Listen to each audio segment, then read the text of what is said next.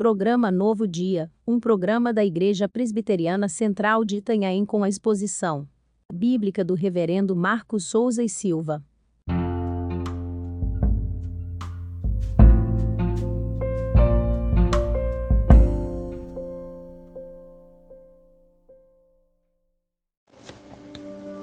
Lucas capítulo 6, o verso 46 a 48.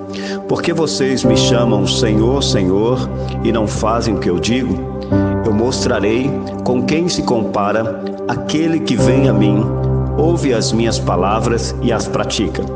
É como um homem que, ao construir uma casa, cavou fundo e colocou os alicerces na rocha. Quando veio a inundação, a torrente deu contra aquela casa mas não a conseguiu abalar, porque estava bem construída. Construa sobre a rocha. Todos que já construíram casas ou se envolveram em algum tipo de construção sabem como são sérias todas as fases de um projeto desse tipo.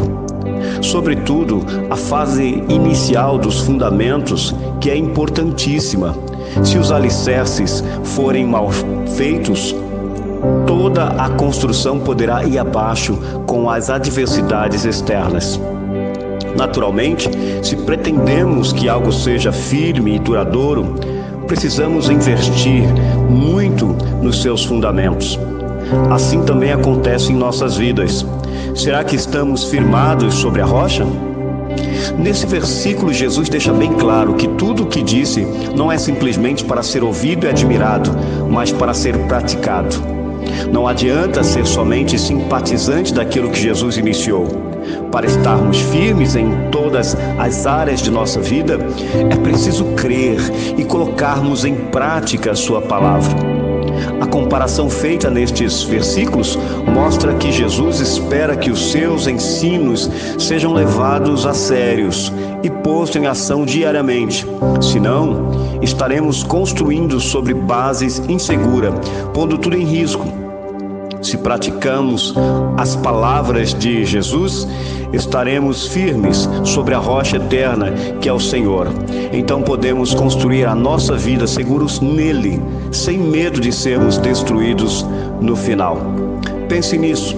Eu quero orar por você e com você nesta hora. Senhor Deus e Pai, Tu és a minha segurança, és a minha fortaleza. Eu confio em Ti e sei que a minha vida está segura em Tuas mãos.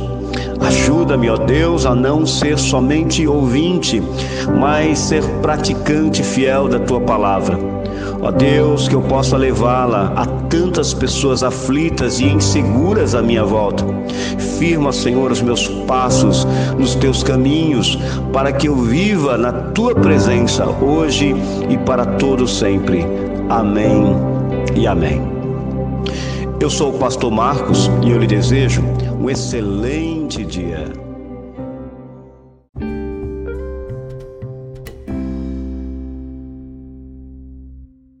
Igreja Presbiteriana de Itanhaém, uma igreja missionária.